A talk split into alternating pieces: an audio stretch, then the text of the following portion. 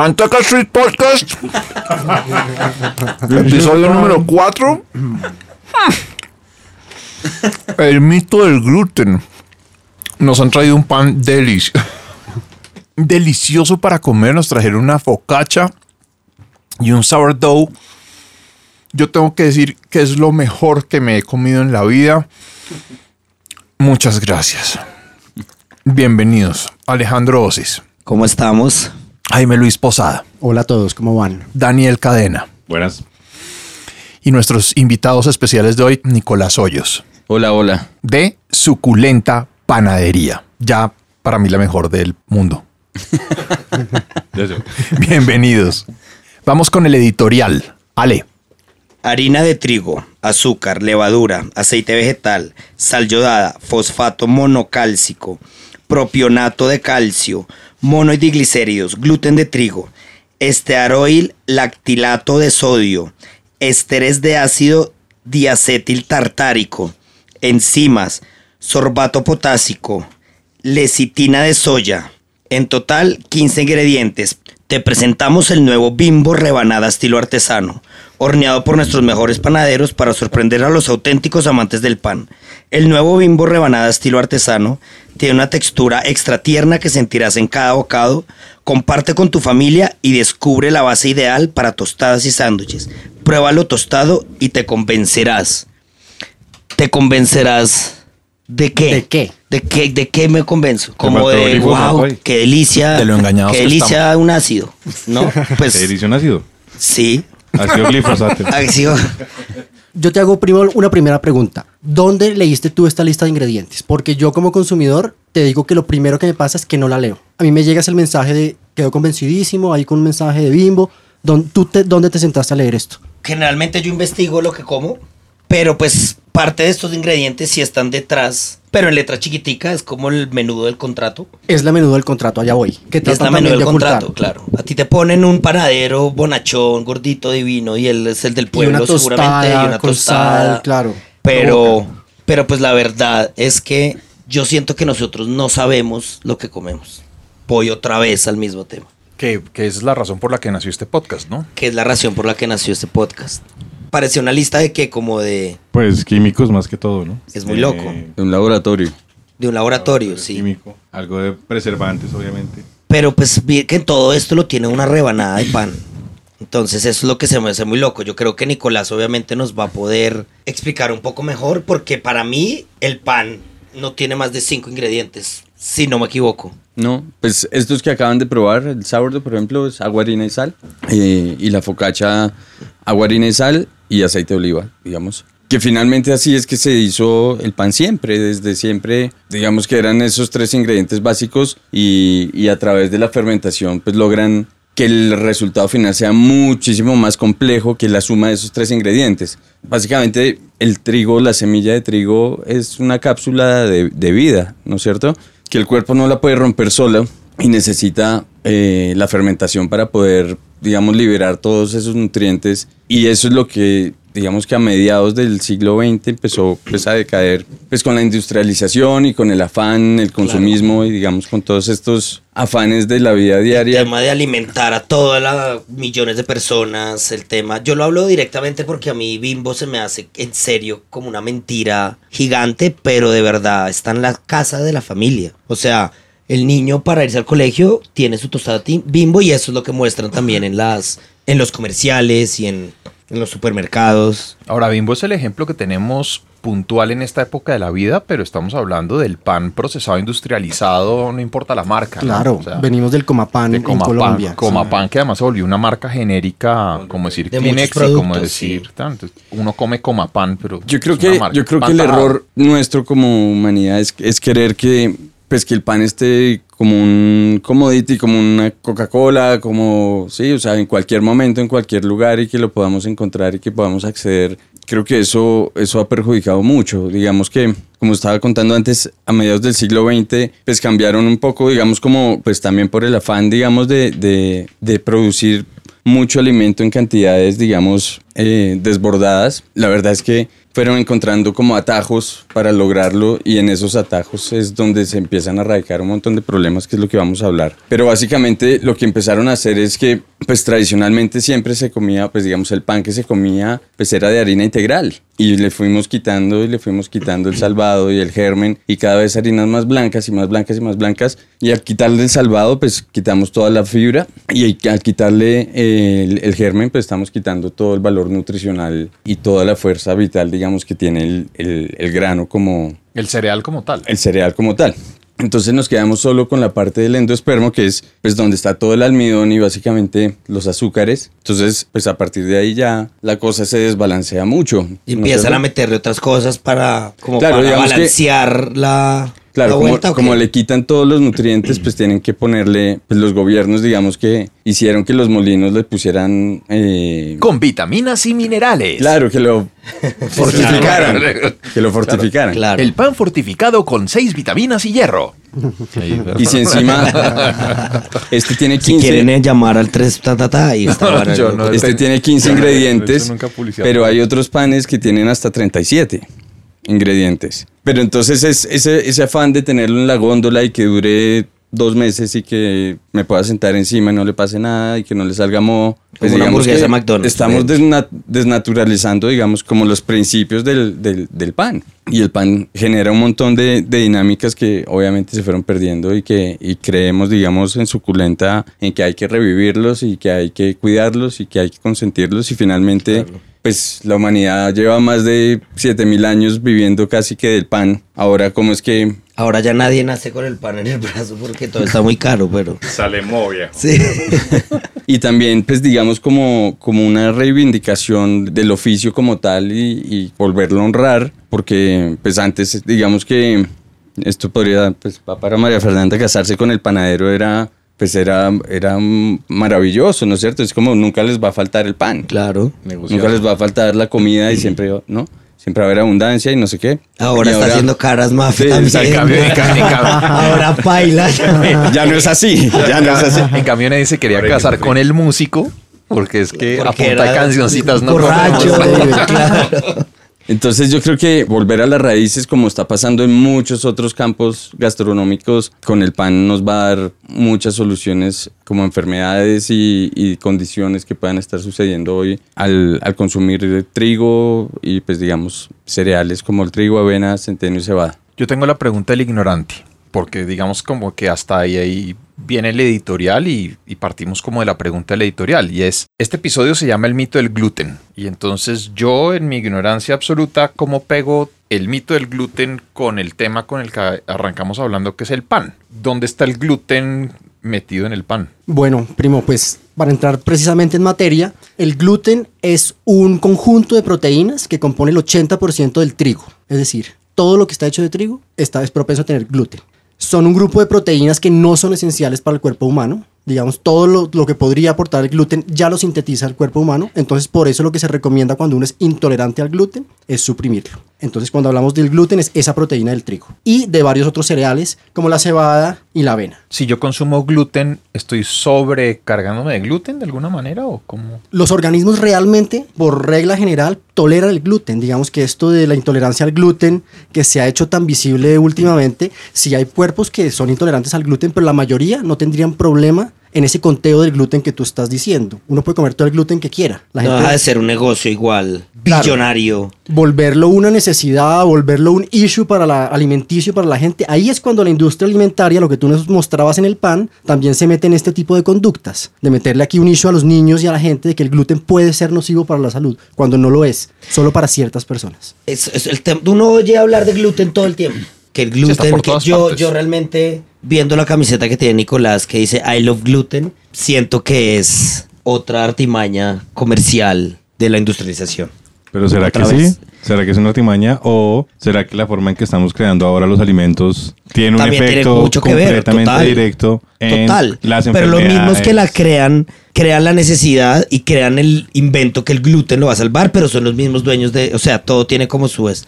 Creo que Nicolás sabe como un poco más de este tema puntual. Sí, y, de- yo- y después la industria del gimna- de los gimnasios y de la onda fit y todo eso se meten también con ese tema y Ah, no, empiezan pues, a lo incluir. fit. no, Los foodies fit también están metidos ahí. Entonces no les crean nada tampoco. se gravísimos, gravísimos. Metió Sí, en redes sociales y, y Yo, volvió mierda. yo creo que podríamos tocar esos temas desde tres aspectos que, pues, que son claves. El primero sería que mm, claramente sí hay una enfermedad que es la celiaquía, digamos, es, es clarísimo, es un hecho eh, y es la intolerancia, digamos, a sintetizar, digamos, esta proteína, digamos, el, eh, irrita el, el intestino delgado y, y puede producir, digamos, pues cáncer si no se trata, o sea, es, es una enfermedad real Sí, y muy sí. compleja. Y, y se- pues digamos que los estudios es que en el mundo el 2% de la población mundial lo tiene. Y sobre todo se da, digamos, eh, como en hemisferios norte y sur. Y nosotros estamos. Trópico. Ah, súper. Sí, yo en- en- para Latinoamérica, Norte y sur es todos. Todo el mundo está jodido por eso. para Latinoamérica, es decir, cuando- norte y sur, ¿cuánto nos dijiste que porcentaje de población tiene? 2%. De población mundial, 2%. 2%, pero en Latinoamérica se reduce a 0,5%, que en Colombia serían 300 mil personas no más, según los estudios de celíacos. Claro, pero es una enfermedad normal. Es, claro, sí, es un, digamos, sí, o sea, es, mejor dicho, es que el, el celíaco en realidad no, no. lucha contra el pan, o sea, no le interesa comer pan porque, No puede. pues, No puede. Sí. O sea, no O sea, se ha sí. vuelto una pandemia como aparentemente. No, de ninguna No. manera. Los De celíacos son manera. los celíacos. De pronto sí. ¿Por qué? ¿Está comiendo pan? Trague pan, trague, No, trague y trague y hable. pan de la manera, o sea, está foca. Pero entonces, la- lo otro es, digamos que también, como en los años 60 y 70 demonizamos pues las grasas, en los 80s y 90s los, las- pues, los Sí, carbohidratos, eso el viene desde los azúcar. 20, 30, creo que también en los Eso- 20, 30 también había algo del gluten. Eso también tiene que ver y pasando. también genera, pues digamos, otros productos y otras economías que se empiezan a mover alrededor de estos movimientos, digamos. Pero entonces, o sea, quiero dejar claro que sí existe la celiaquía, sí es una enfermedad y es súper compleja Para el que la tiene. porque muchas veces no se sabe que lo tiene. Eso es una razón compleja. Sí, el 80% de adultos dicen que los casos están sin diagnosticar. El 80% de los casos de adultos que tienen celiaquía. Es hereditaria y una vez que se diagnostica, pues la persona simplemente no busca Elimina comer. los el gluten y listo. El tratamiento Claro. es eliminar el gluten. Ahora, hay una cosa que, digamos, como para unir con lo que habría al principio y es también hay un gran, una gran cantidad de personas que son poco tolerantes al gluten o que sencillamente sienten que cada vez que comen pan les cae muy mal o cada vez que comen pasta o que se toman una cerveza, no sé. Bueno, ¿sí? pero es que ese no es un celíaco, No. ese no es. No, celíaco. eso no es celíaco. Ese es que es poco tolerante, pero entonces ahí... Es que se mama 20 Y cervezas. esa abrimos poca tolerancia de dónde viene. ahí, ahí abrimos, ahí abrimos un Exacto. poquito como el tema y es también el- la calidad de los productos que se están consumiendo, Claro. Bajo qué condiciones son, si es como el de los 15 ingredientes que leíste al principio, de dónde viene, cómo se manipula y cómo, pues, cómo son los procesos. Esa es una de las líneas, pero yo veo otra que también es la sugestión de mucha gente de creer que el gluten es, lo afecta. Y, y- pues ahí también se está inventando mucha El gente. gluten unos es malo, el gluten en es malo, El gluten es malo, Exactamente. No, a mí me parece súper importante también es que la gente, la gente está reemplazando el pan, la pasta, como todos los productos con gluten, con por productos de pasta sin gluten, con gluten, sí. Y realmente lo que hacen es meterle otras cosas que también los va a joder. O sea, la gente generalmente no consume gluten ahorita es porque quiere bajar de peso. Y eso se también es se totalmente falso. Muy falso. Pero, pero además sería muy interesante ver, conseguir un pan sin gluten y leer cuántos ingredientes tiene un pan sin gluten. Pues Es- ahí está en el editorial. Ah, no, no, no. Ese tiene gluten. ese Ese tiene, tiene gluten. gluten. Ese Y además- Pero los químicos. por ese orden estaría un pan sin gluten en ingredientes. En los 15. Por lo menos. Sí, sí, es que, y le meten azúcares y calorías y le dan... ¿Ustedes saben quién es eh, Ryan Reynolds, el actor? El actor Hollywood. Deadpool. Dice que en Los Ángeles usted puede atracar un banco con un baguette del miedo que la gente le tiene al gluten. Entonces, es, y, es, y es así. O sea, serio, pero nadie sabe, masivo, qué es que es- nadie sabe qué es el gluten, nadie le interesa tampoco saber qué es el gluten, pero simplemente no me dé de eso. Y ¿no? de nuestra Como- culpa de seguir todas esas cuentas de Instagram de las celebridades en Los Ángeles es que tenemos metida esa idea también aquí en Latinoamérica. Bueno, ¿cómo empezar entonces a desmitificar? Ya diciendo estas verdades y cómo la gente que le tiene un poco de miedo al gluten, ¿cómo empieza a acercarse de nuevo al gluten? Pues durante toda la, la- la historia, digamos, casi que desde que la humanidad se asienta y deja como el, de- el nomadismo, eh, se da por la agricultura. Y pues justamente de los primeros cereales que se sembraron y se cultivaron, pues fue el trigo. Digamos, el pan sourdough viene básicamente desde esa época y la historia es que dejaron un poco de, pues, digamos, ellos comían como unas arepas de, de- de harina de trigo, obviamente integral, y eso era lo que comían, lo, cal- pues lo horneaban o lo calentaban en, en piedras. Sí. Y eso era su, digamos, como su, su alimento con otras cosas. Pero un día dejaron, dejaron una vasija llena de esa masa y volvieron un par de días después y encontraron pues que la masa estaba como espumosa, digamos como burbujeante y tenía otras texturas y otros aromas. Y por suerte para la humanidad ese tipo dijo pues cocinemos esta vaina a ver qué onda. Y salió obviamente como la arepa, pero mucho más esponjosa con otros aromas eh, otras texturas y otros sabores que, pues, que nunca antes había encontrado. Y ese es, digamos, como el nacimiento de- del pan contemporáneo, que obviamente pues, se fue transformando, pero lo, más bonito es como esto empieza a generar unas dinámicas muy interesantes y era pues como una persona sembraba y cosechaba, digamos, eh, otro molía, otro hacía el pan y otro lo horneaba dentro de una misma comunidad. Entonces, pues digamos que ese fue el sustento de la humanidad por muchísimos siglos y casi hasta la edad moderna el 70% de la ingesta calórica de los seres humanos venía por el pan. ¿sí? Muy pocos tenían acceso pues como a carnes y otros eh, alimentos. Es que en la Biblia hablan del pan en todas partes. El pan era el... Claro, No, Pan no por leo todas mucho partes. la Biblia, la verdad. Pero cuéntanos. Pero sabes, el pan ¿no? de la Biblia. Pero sabes. Pues las hostias, Sí, las pero hostias sabes, tienen sabes, gluten. sabe él y el Yo, yo tampoco la leo, pero sé. No, Claro, sí, el- no, pues uno oye digamos, esto y es- siempre en Semana es Santa una es cuestión Nazaret, histórica pan, violenta, sí. sí, No, o la, sea, la sí. historia del, del ser humano está ligada al pan desde, desde siempre, pero entonces en esos procesos, digamos, en los, como se hacía el pan en ese momento, pues el pan se fermentaba y se le daban los tiempos necesarios para, para ese proceso, ¿no es cierto?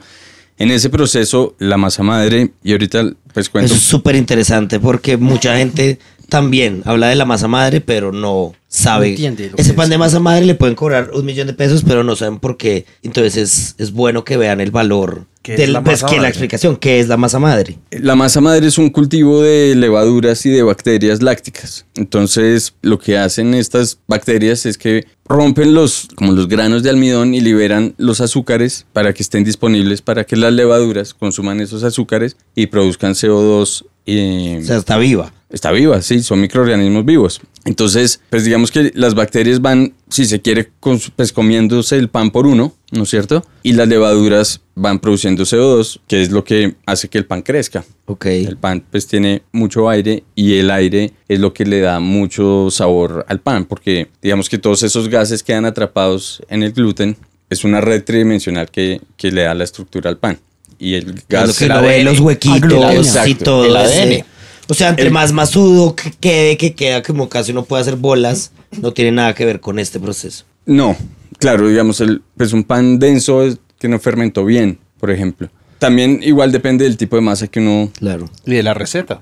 Claro. sí, digamos que hay, hay más variantes que, que eso, digamos. Pero sí, digamos que un pan que uno vea como, como demasiado cerrado es que le falta, pues digamos, le Y falta también dicen como el tema de los años de las masa madres, porque yo he oído, no, que esta masa madre tiene, viene de Italia, tiene 100 años, viene, o sea, eso sí, Sí, sí, aunque también pues, se puede hacer es puro show. buen pan con, con, con masas madres más jóvenes. Digamos que, pues para no volverlo muy técnica la charla, básicamente, pues con ese cultivo, digamos, lo que se genera es la posibilidad, digamos, de, de liberar, digamos, todo el potencial de vida que tiene la semilla de, de- de- trigo y poder consumir, digamos, poder sintetizar pues todos los nutrientes y todas las vitaminas que tiene y todo el valor, valga la redundancia nutricional, que de otra manera es imposible de lograr, ¿no es cierto?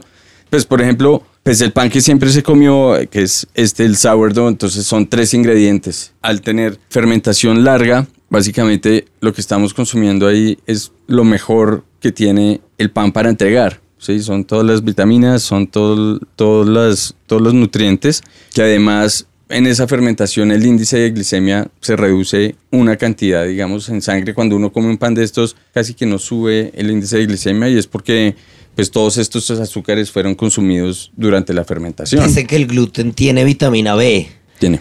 Y las cosas en gluten no tienen vitamina B. Por ejemplo, las mujeres embarazadas no pueden no comer gluten. Porque es una vitamina súper importante para, para la gente. Esas son cosas que no saben O se la toman en suplemento. tampoco. O se la toman en suplemento. Es orinar caro tomar suplementos. Eso dicen los médicos. O sea, Orinar cara. sí, porque sigue derecho por tu cuerpo y tu Claro. cuerpo realmente no lo absorbe. Tienes que comer cosas con betacarotenos para tomar vitamina B. Que, Ah, eh, o sea, que está en el gluten, esas cosas que es mejor comérselos así, que el cuerpo los asimila, los procesa. eh, es como se ha hecho toda la vida. A, en vez de tomarte una píldora y ya que... Sí, es que cuántos años la gente comiendo simplemente normal lo que se producía artesanalmente en Miles nuestras años. casas y nunca pasaba nada y estamos en el momento de la humanidad que la humanidad está más enferma. Pero entonces, ¿por qué creen que pasa eso? Porque yo también No, he pues, estado pues, viendo... Yo la verdad, cosas. yo este tema de la masa madre y el sourdough y eso, yo lo conocí hace muy poco tiempo. Pues muy poco tiempo, estoy hablando de cinco años, siete años, porque antes uno iba a Autopan y se compraba su pan rollo y su mojicón y su roscón y hágale, weón, y, y todo bien, Y están pero... buenos, y están buenos. No, y es deli, la mogolla chicharrona es deli. Pero no es muy conocido. Y eso pasa con la comida saludable. A nosotros nos pusieron unas cortinas de verdad. En, cuando fue la industrialización, lo mismo con el vino natural, lo mismo está pasando con todo. Y es como se cerró, solo la industrialización quedó y se perdieron esas costumbres, lo que tú dices, de años y años de comer buen producto. Yo creo que, que todas estas enfermedades que están siendo derivadas, digamos, de, de- de la alimentación, eh, vienen de la mala calidad de, de los alimentos que se consumen hoy en día. Total.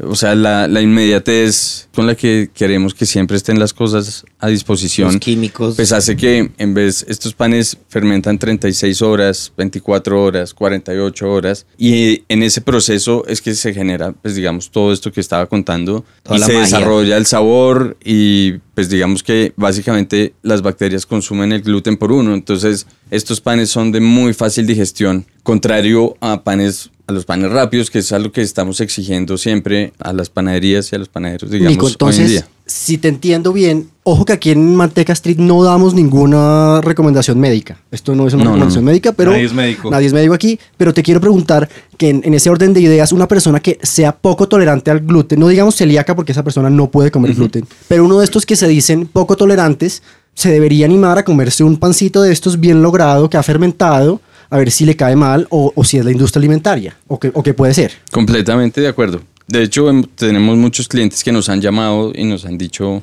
pues que, pucha, que no podían Muchas gracias, comer. felicitaciones. Pudimos volver a comer Volví pan. a Claro, comer pero, pero claro, lo, lo- lo lindo es eso, es que a través de la, de la fermentación es que se logra ser amable con, con el cuerpo. Es que el, el- el- el humano no puede partir, digamos, el grano de trigo, no lo puede consumir así. O sea, tiene que ser a través de la fermentación que se liberan todos Mire, estos si ve, procesos. uno aprende Pero, pero sí, o sea, muy bien lo que dijiste, porque es obviamente un celíaco no puede, pero los poco tolerantes sí deberían pues darse el chance de, de- conocer, digamos. Yo soy poco tolerante estos con la gente que es poco tolerante. poco, poco tolerante en general. Claro, entonces, digamos que como no le damos el tiempo de fermentación a, a los panes hoy en día, entonces, pues, ¿qué hay que hacer? Digamos, como el pan no sabe a nada, Le meten- pues hay que tener, pues, meterle Mermeladita. 37 ingredientes, hay que tener un montón de grasa, un montón de azúcares, y si encima el pan no fermenta, entonces, pues, más azúcares tiene. Entonces, esos son los panes que caen muy pesados y que seguramente afectan a muchas de las personas que son poco tolerantes. Bueno, yo tengo otra pregunta para contradecir, bueno, no contradecir, no, eh, torear un poco a mi primo Alejandro. Supongamos que estamos en un escenario en que tenemos celíacos y un grupo de personas que es poco tolerante al gluten y que, y que no puede comer. Digamos, se convenció que no puede. Alejandro se va a existe. dormir. Alejandro se va a dormir esa fiesta. ¿Cómo, ¿Cómo sustituye esta gente el gluten? ¿Cómo esta gente está sustituyendo el gluten? ¿Qué está haciendo? ¿Maíz, arroz? ¿Qué está haciendo? Primero, gente? ahí te respondo también Dale, una dale. cosa que lo leí, no sé si Nicolás conoce a Alessio Fasano, que es un científico italiano que ha estudiado el tema del gluten un montón y tiene un libro para los que quieran leer que se llama Gluten Freedom. Y el man habla de un término que es nocebo, ¿cierto? Que es que la gente se mete en la cabeza No, una acuerdo. idea y Este te es genera, ese. Mm. te genera problemas. Si uno se mete una, que uno dice, mire, me voy a engordar, me voy a engordar, me voy a engordar, me voy a engordar, así haga mucho ejercicio, va a pasar. Y también a este tipo de gente, como el tema del gluten, como el tema de las dietas, como los foodies, como todos esos, no les gusta que le digan la verdad en la cara. Entonces, Es que para ellos no es la verdad, la verdad es la suya. La de ellos que tienen esa intolerancia. Y si es y esa verdad. puede ser Es la de tema, ellas. no, no va a decir enfermos mentales, obviamente no, pero si tienen un tema mental. Puede ser obsesión o algo, pero digamos que no por eso deja de ser verdad para ellos. Sí, Él no puede comer gluten. Esa, esa persona, Claro. así sea por, por Pero también hay una realidad que hay una enfermedad. Sí, es una enfermedad sea, total. puede que sea pero también hay otra realidad que es el que es un estilo de vida. Claro, el no comer el gluten free es un estilo de vida. Pero también hay gente que no puede comer No, gluten total. porque se enferman. o sea, No, obviamente. por eso, por eso digamos Que que no, yo- es solo, no es solo, eh, ay, me cayó mal. No, es que jodido. Indispuesto, no puedo hacer nada, no puedo funcionar. Como una depresión o alguna vaina así. Pero Claro. sí- pero sí es verdad que hay una exageración en el mundo sobre el gluten free en estos últimos tiempos. Pues es Que una, es una, es una compañías de 2 billones de dólares. que la, De gente no se, que la gente no se preocupa por realmente averiguar qué quiere decir eso y simplemente, oh no, el gluten es malo. Yo de ahora en adelante no voy a comer gluten. O sea, yo no es tengo que nada contra la gente que realmente le cae mal y que realmente se enferma, pero yo estoy seguro que, es simplemente dice que no voy a comer porque sí. No, No, pues no es sé que tan poca sea porque yo precisamente estuve pues es viendo el como 4 estudios por- de esa vaina. máximo 4% de la población No, mundial. el crecimiento de esa vaina está creciendo como loco. pero por, entonces, por, por, qué? ¿por qué? Yo le digo por qué. ver esa vaina. ¿Por qué? pero, pero nuestro- viene, viene un poco por ahí, digamos que en, el, en el afán de poder, digamos, suplir como, como la alimentación frenética, pues obviamente, digamos, el trigo es el cereal más sembrado en el mundo, pero entonces, ¿cuáles son las variedades que están sembrando? ¿Y quiénes? ¿Por Los las escogen? tiene que ver mucho ahí. ¿Por qué las escogen? Entonces las escogen obviamente por, por un tema de, de rentabilidad por hectárea, Rapidez, eh, de rapidez de crecimiento. crecimiento y obviamente pues esas variedades no son las mejores, ¿cierto? Las de mejor calidad. Total, y además aportémosle a esto cómo fumigan para quitar la tierra, que también tiene químicos. Y, y alteraciones genéticas también. Entonces, si sumamos, pues por ejemplo, en Colombia desde los 70s, más o menos, empezamos a importar harinas que son muy fuertes, harinas que son especializadas para panadería rápida, para panes que se hagan rápido. Entonces, de esa manera, pues son panes que no terminan de fermentar muy bien y, y, pues digamos, vienen trigos que son muy fuertes, de- con mucha proteína. Y si no fermentan bien o no fermentan casi, sino que en dos horas simplemente el pan está inflado, pero no fermentado. Es, es, es diferente. Sí, el una la agricultura, los campesinos, volvemos otra vez a la raíz y es el problema principal. Si los gobiernos no ayudan también en esa alimentación de poder tener una agricultura limpia, una agricultura sana, pues vamos a tener problemas en los comidos, no solo acá, sino en todo el mundo. Exacto. Entonces, pues básicamente por un lado tenemos la calidad de los trigos y de la harina que se está consumiendo y por otro los métodos de preparación de los panes que se consumen hoy en día pues evidentemente no ayudan y porque van en contravía digamos de una tradición cultural Sí, de sí.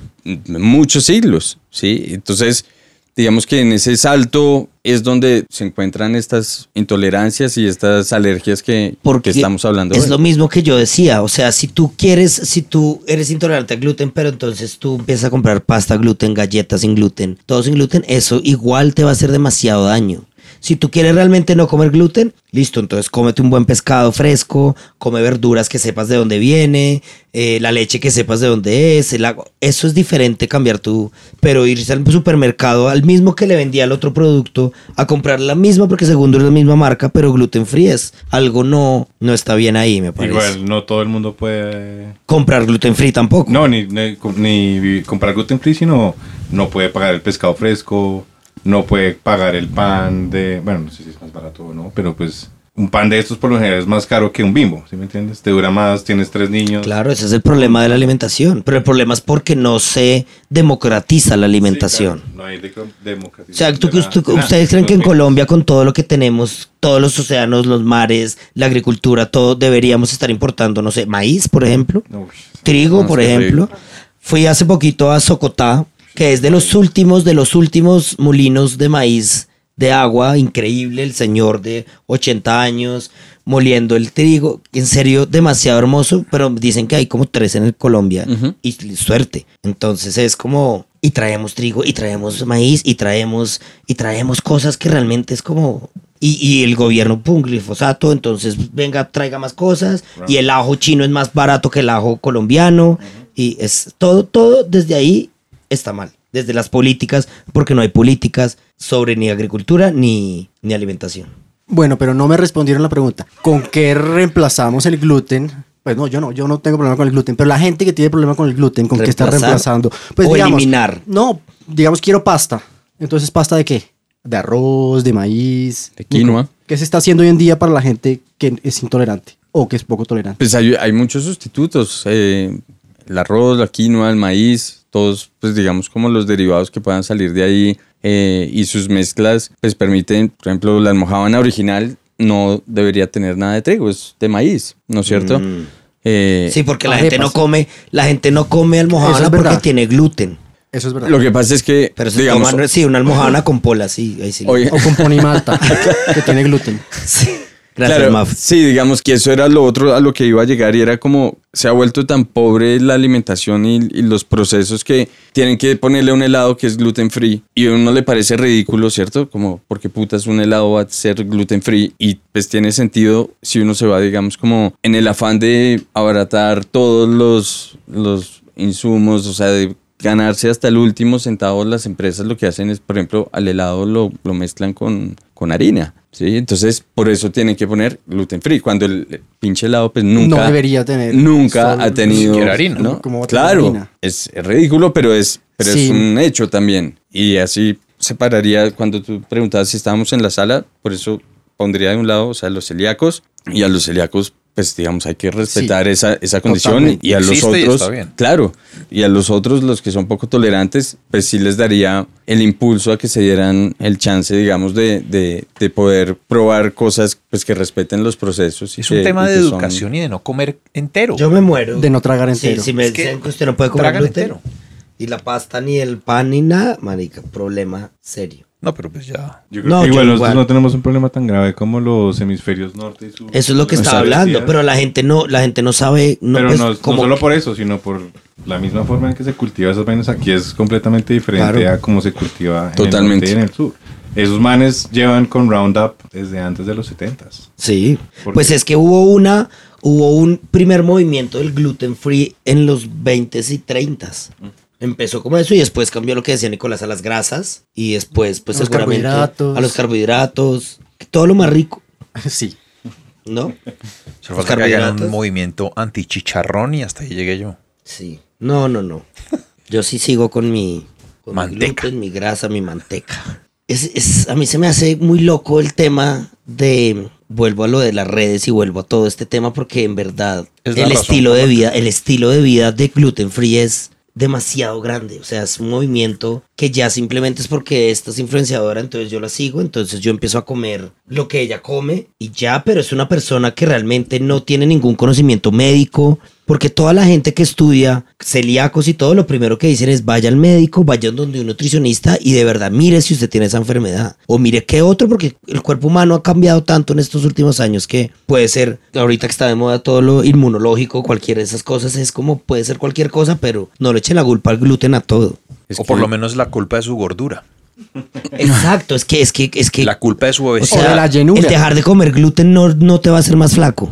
Es como la marihuana no da celulitis tampoco. o sea, esos son mitos que no. Probado. Probado, Probado y y aprobado. Sí, eso es- me da rabia, de verdad. El, vaya, un- vaya un nutricionista. O sea, si, si le cae mal, vaya donde un nutricionista, vaya donde un especialista y mire. Si no, pues deja de comer gluten. Listo, marica. Sí, Fantástico, no lo lo haga, no lo haga por bien. la influencia. No lo haga por la influencia. De, la- de las redes sociales y de las celebridades y de Las celebridades colombianas. todas las celebridades. Curiosamente, con todo este movimiento gluten free que estamos viendo, que es desde la rabia de Alejandro la razón por la que estamos haciendo este episodio, están surgiendo en Bogotá más panaderías artesanales. También se, se volvió un movimiento el de la panadería artesanal contrario a, a todo este tema, que es muy lindo, es bien importante. Y es una delicia Nos- explorar por las panaderías artesanales los, los panes que hacen y de verdad probar cuál le gusta más a uno, es una delicia. pues nos avalan casi 60 siglos, digamos, de historia y es, el pan es, es- o sea, he sido súper incisivo con el tema, pero es, ha sido el alimento base de la humanidad Sí. por, Siglos Siempre va para el pan, uno compra muchos, el pan, sí, vaya sí. por el pan, o sea, siempre el pan está... en la mesa. sí. Está en la Entonces, entonces que de pronto en 50 años, pues ya nadie pueda comer pan.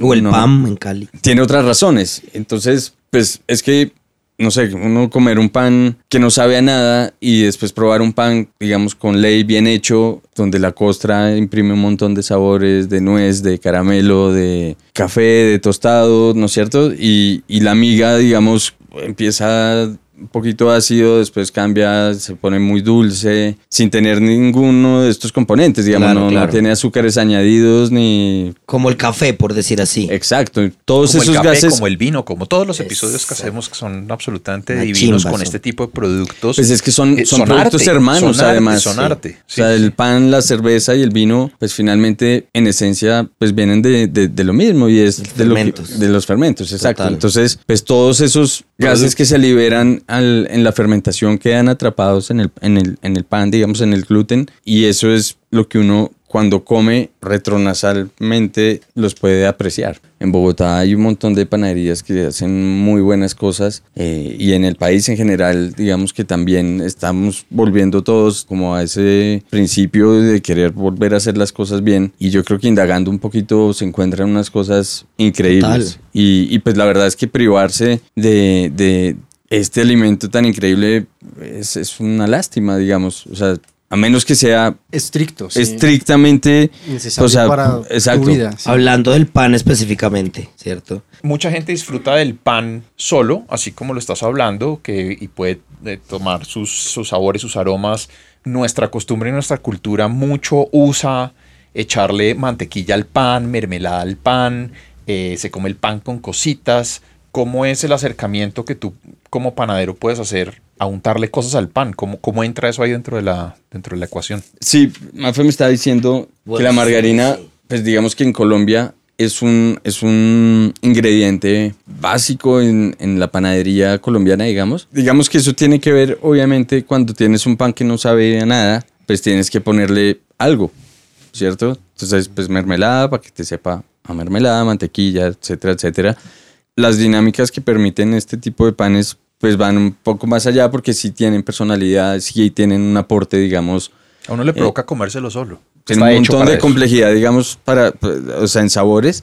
eh, pero además, pues si le quieres poner mantequilla, pues va a quedar fantástico. Si le quieres poner, o sea, Si lo que siempre le pones, Si pues, quieres es coger mucho con más. salsita, con lo que queda de la salsita de algo Pero, también. exacto, pero para mí, para mí, digamos que estos panes son de poner en el centro de la mesa. Arrancar Póngale, pedazo. si le quiere poner mantequilla, póngale mantequilla. Si lo quiere untar en la salsa, úntelo con la salsa. Entonces, digamos que hemos llegado al punto de apurar tanto el pan que no sabe a nada, no tiene ningún sabor. Entonces, pues lo que, lo que estábamos hablando es que hay que pues, llenarlo con azúcares, con grasas. Muchas, muchas, muchas, muchas veces se utiliza es margarina. La margarina es un aceite vegetal hidrogenado y por eso se vuelve sólido y el punto de fusión es mucho más alto que, que la temperatura corporal humana. Entonces, por eso cuando uno come algo con margarina y le, pues le queda la, la boca grasosa como que no la puede pasar, pues si eso pasa en la boca, ¿qué pasa en las venas y demás? Entonces, es como, ¿por qué tenemos que tener una esencia de pan? ¿Por qué tenemos que tener esencia de mantequilla? ¿Por qué tenemos que tener cosas falsas cuando simplemente por un proceso natural pueden suceder? ¿Cómo así que esencia de pan? ¿Qué- Claro, qué lo es que eso? cae mal no es el gluten, sino la esencia de pan. Y la esencia de todas estas ¿Qué es cosas. esencia de pan? Así que, como así que esencia, sí. Sí. En muchos lados se utilizan este- estas esencias artificiales para, ¿Dónde para que, consigue consigue pan uno huela más para que el pan huela. Sepa pan. Exacto. Huela Y sepa. No, Exacto. Exacto. ¿Y Entonces cómo es- viene? ¿Es un líquido? Sí, es un, es Como un la esencia de vainilla. Haga de cuenta. O humo. Es un horror y, y la gente pues lo consume Y así sin darse pueden cuenta. vender mierda, pero huele a pan. Ah, Perfumada. Eso es lo que hacen, perfumado. Pollo perfumado. Un, bollito perfumado. Bueno, entonces para ir terminando nuestro capítulo de hoy quisiera hacer como una ronda de, de conclusiones. La primera, la que nos salió del editorial, es la de no traguemos entero. Digamos, la industria alimentaria nos está metiendo muchos químicos, conservantes, Correcto. colorantes, esencias que nos están contando, que no sabemos que están ahí, que son la letra oculta de ese contrato y que todos tenemos la obligación de mirar porque es lo que nos estamos comiendo. El movimiento gluten free, out. Out cuando tiene un, un sentido estético o ignorante, pero in cuando, digamos, tenemos un celíaco. Claro. Claro, eso sí. inevitable. También, eh, por ejemplo, hay un activista en Canadá que se llama Tony Mitra. El man lleva mucho tiempo estudiando los efectos del el glifosato en la comida. El man acaba de sacar un libro que se llama Poison Foods of North America. Y el man lo que hizo y lo que logró fue que el gobierno canadiense analizara más de 8.000 productos que vienen de diferentes partes del mundo y que son producidos también por ellos, descubriendo que muchos de estos alimentos tienen glifosato. Claro. ¿Qué nos estamos no es el comiendo? gluten, Exacto. puede ser el glifosato. Y también queda una conclusión en el aire que quisiera que nos aterrizara Nico de suculenta panadería, que es cómo esos procesos tradicionales generarían que una persona intolerante al gluten pueda acercarse de nuevo a esta proteína. Como les contaba, eh, la masa madre es un cultivo de levaduras y de bacterias, ¿no es cierto? Entonces las bacterias van predigiriendo, van rompiendo, digamos, las cadenas de gluten y van liberando los azúcares para que las levaduras consuman estos azúcares, los azúcares propios, digamos, de, de- las harinas. Entonces, por medio de este proceso de fermentación, el pan se vuelve completamente amigable con la digestión. Es más, ayuda a la digestión porque es- estos cultivos de, de bacterias pues son como probióticos, ¿no es cierto? Y por la misma composición de- del pan, digamos, por las texturas y por los sabores y por la, la acidez ligera, digamos, que nosotros buscamos. Hay, hay panes, por eso se llama sourdough y es porque es masa ácida y esa acidez la generan los lactobacilos, las bacterias lactobacilos y esa, esa acidez cuando uno empieza a comer este pan empieza a salivar, Ok. saliva mucho. Entonces con- cuando uno empieza a salivar, pues empieza ya a preparar el sistema digestivo para ese proceso. Y si además pues tenemos en cuenta que las bacterias ya han predigerido el pan por uno, entonces pues son, son panes que son de muy fácil digestión. Y claro, y pues además muy, muy sabrosos, digamos que, que eso es como uno de nuestros eh, requisitos y es que pues que sea muy sabroso, o sea que sea complejo en los sabores y que, y que haga feliz. Además de los, de los tres ingredientes básicos, si hay un toque secreto o el toque secreto es la cantidad de cada ingrediente más el tiempo o los tiempos de fermentación y esos tiempos de, de lo que hace la naturaleza. O si hay un toque secreto además del, de la harina, Yo el sal y el agua. Pues el toque secreto. Es el el toque- amor. El amorcito. No, el toque, el toque secreto El amor de es mamá. Todo el tiempo que le dedicamos a la investigación y que le dedicamos en nuestro laboratorio. Casi que el primer año, año y medio de Suculenta, pues fue un laboratorio donde pusimos a punto pues todas estas recetas y que el reto era llegar primero a estos sabores que queríamos tener y, y luego replicarlo a una escala pues que pudiera llegar a muchas personas y Que pudiera venderse tan exitosamente como se deben estar vendiendo esos panes. Exactamente. ¿Cómo funciona Suculenta como negocio? Pues Suculenta es una panadería artesanal y nosotros proveemos restaurantes y hoteles y empresas de catering con nuestros productos. O sea, Y- sus ventas son institucionales. Sí, correcto. Por el momento sí. Sus clientes son los chefs, trabajan de, man- de la mano. con Sí, entonces ha sido un trabajo súper bonito. Pues yo soy cocinero y hemos trabajado de la mano con muchos de los chefs pues, que ustedes han invitado acá también. Y es un trabajo súper bonito porque para estas nuevas generaciones, sobre todo, pues el pan es un ingrediente más igual de, de relevante, digamos, que dentro de un plato que cualquier otro. O sea, antes le pasaban a uno, cuando se sentaba en un restaurante, le El pasaban pan duro un pan, cualquier el pan cosa duro y una y- el coma mantequilla alpina y hágale pues. El como pan tajado en diagonal, las dos tajadas al lado de los O huevos. sea, que era, que era duro el borde ya.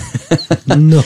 Entonces, creo que en ese sentido, y, y- y responde también un poco a tu pregunta de por qué en un momento en el que hay tantas enfermedades relacionadas con el pan y con todo lo que hemos venido hablando acá, porque hay cada vez más panaderías artesanales, yo creo que responde un poquito por la vuelta, digamos, a las raíces que todo el mundo quiere pues comer mejor, sentirse mejor y por ese lado, pues es mucho más fácil lograrlo. Y, también... prueba el punto de que de, de no tener que comprar el pan de paquete. Sí, es que, es que yo creo que el, el error está cuando dejamos de ver al pan como un producto perecedero. Finalmente es un, pues es un producto perecedero. Es. Ni puede durar tan poquito. O sea, si dura un día es un pan de muy mala calidad. Y si dura más de 10 semana. días, Raro. Ya sospeche. de pésima calidad. Si, si lo guarda en la billetera y vuelve y le sale perfecto, sospeche. Sale como nuevo. Sospeche. Si a los dos meses no le sale Por favor, no se lo sospeche. Sí, es, es como, como ese documental de las papas de, de McDonald's de Super Size Me Sí, que, que se quedan ahí un año y están y igual. no le pasa nada, pues hombre, sospeche y, y ser conscientes de que se está metiendo en el cuerpo también. Para cerrar el capítulo de hoy, el maridaje. Cuando a alguien le diagnostican celiaquía, se pregunta que qué puede dejar de comer, que qué hay que dejar de comer. Y una pregunta importante es qué deja de beber. Entonces, ¿qué bebidas alcohólicas tienen gluten? ¿Cuáles debería dejar de comer un cel- tomar un celíaco? Si dice cerveza, me voy. La Sí, primera, yo, por yo ya no apago el micrófono. es cerveza. No, no, No. para el celíaco, para el celíaco. Para el celíaco, El de verdad. y el intolerante al gluten que hace trampa con la cerveza, ¿no? Porque conozco a varios que, ¿Ah, que, que sí? la cerveza se toman sus cervecitas y no les pasa nada. Ah, ok. Ah. Es que eso es lo que Ahí, yo digo. Ahí sí, voy. estoy de Muy bien. Eh, existen hoy en día cada vez más en el mercado, sobre todo en Estados Unidos y en Europa, cervezas sin gluten, pero digamos que leyendo para este episodio vi en muchos blogs que es un experimento que no ha salido tan bien. Eh, por ejemplo, la marca china Tsingtao, que es una de las más importantes de China, hizo una línea sin gluten que tenía gluten y se metieron varios problemas. Por ejemplo, a nosotros nos, pues nos preguntan muchas veces si, si podemos hacer panes sin gluten o si tenemos, digamos. Eh, pues básicamente nuestro eslogan es I love gluten. Entonces, pues la respuesta es no, pero además la respuesta va un poco más allá y es que con los equipos que nosotros producimos nuestros panes no podríamos producir panes sin gluten porque hay trazas de trigo por todas partes. O sea, por más que, o sea, tendría que tener otra planta de producción Y, Terrible. y también hay otro tema con la cerveza, es que las líneas sin gluten y las que tienen gluten, las etiquetas son muy similares y en Europa ha habido casos de confusiones graves al consumidor que necesitan sin gluten y echan con gluten. Digamos que eso se está inventando todavía, la cerveza sin gluten. Que no, no hay necesidad de que se le Yo invente. también creo que no. Eso es un adefesio. tendría Eh, que ser como de maíz. Como una chichaca Sí. con gas. Exacto. Eso. Aguardiente, Chichaca con gas. aguardiente, ron, ginebra y vino, perfectamente posibles para los intolerantes al gluten, porque, pues digamos, ninguno tiene ahí eh, problema. Pero encontré unas dudas respecto al whisky y al vodka. El whisky que se genera, se produce a partir de cereales y algunos vodkas también. ¿Qué creen ustedes aquí en la mesa? Whisky y vodka. El vodka, producido no de es de- cereales. el vodka de la papa, ¿no es? es de papa, de O de remolacha, también. pero también hay de centeno. Pero pues si, Pero se, no hace, sé- si se hace con cereales, debería tener gluten. De ¿no? pronto, claro, pero no sé si En los procesos se elimina. En destilación, con la destilación pueda. Morir. Sí, no sé. Pues la buena Como con la noticia, fermentación. Sinceramente lo ignoro. La buena noticia para los celíacos e intolerantes es, en efecto, ese, los procesos eliminan el gluten en el vodka y en el whisky. Entonces se puede tomar. Nos diste la vuelta, ¿no? ¿Tuviste? Sufrieron, ¿no? Alejo, Sufrieron. Alejo, puedes tomar, sin problema. Yo Whisky. voy a tomar. Forever. ¿Cómo funciona Suculenta como negocio? Suculenta funciona con dos líneas. La primera línea es con la que arrancamos hace cinco años, que es la institucional. Entonces proveemos de pan artesanal a restaurantes, hoteles y empresas de catering con la que hemos trabajado con los chefs. Y ahora, después de cinco años, vamos a abrir nuestro primer punto abierto al público donde el pan va a ser el eje central del concepto y obviamente pues vamos a vender nuestros panes y vamos a hacer comida con pan. Va a ser en San Felipe, en la calle 76 con carrera 22. Eh, vamos a abrir la segunda semana de marzo.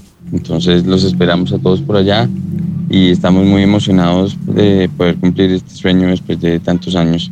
Entonces eh, estamos muy felices. Muchas gracias, Nicolás y Mafe, por, por acompañarnos. Espero que, Bienvenido. que les haya gustado para que lo recomienden. Muchas gracias por la invitación. Eh, somos muy fan de, de manteca y no le tengan miedo al gluten. Esa es la invitación. Ferméntelo y cómaselo. O destílelo en el vodka y O ferméntelo. estílelo en el vodka. Mójelo en el vodka. Y que venden esa bocacha, por favor, porque está muy buena. Oiga, felicitaciones. El pan está de verdad absolutamente delicioso. Muchas felicitaciones. Todos los éxitos del mundo se los merecen. Muchas, muchas gracias. Bueno, señoras y señores, muchas gracias. Hemos llegado al final de este episodio. Alejandro Oces. Jaime Luis Posada. Daniel Cadena. Y Juan Pablo Cuevas. Y la voz del marrano. ¡Buen día, mantecos!